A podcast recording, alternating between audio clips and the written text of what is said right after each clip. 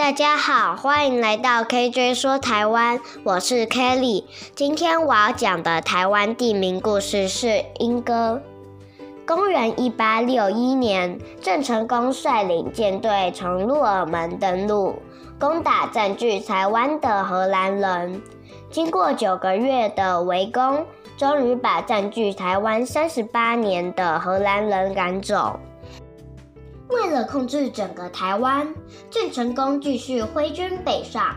那时候，台湾北部还没有开发，都是遮天蔽日的大森林。即使是身经百战的将士，也是胆战心惊，随时随地都必须防范野兽或原住民的攻击。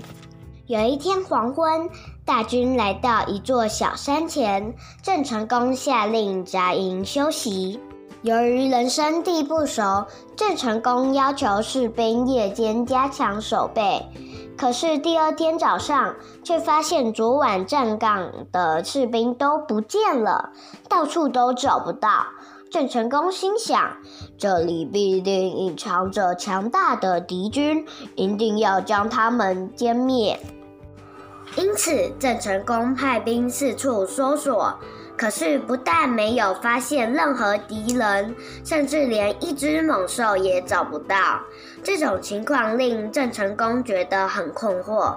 一些迷信的将士建议，也许是我们触犯了鬼神，只要我们准备三牲五礼，虔诚祭拜，应该就可以化解了。为了安抚军心，郑成功只好下令准备生礼，虔诚的祭拜。然而，接下来的几个夜晚，哨兵还是莫名其妙的失踪了。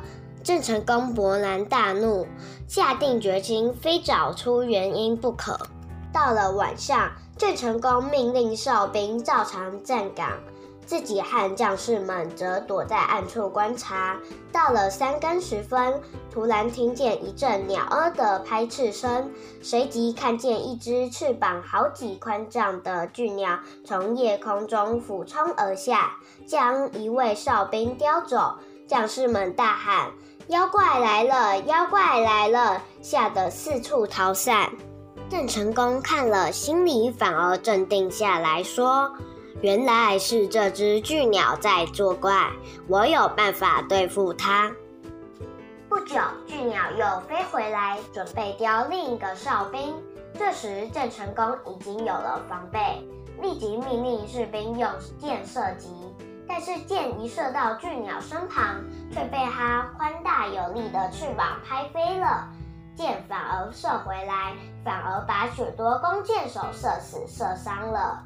郑成功看到这种情景，非常生气，可是也无可奈何。郑成功想，既然弓箭制服不了他，不如用大炮轰他。于是第二天晚上，郑成功率领士兵拉来一门大炮，准备亲自操作攻击巨鸟。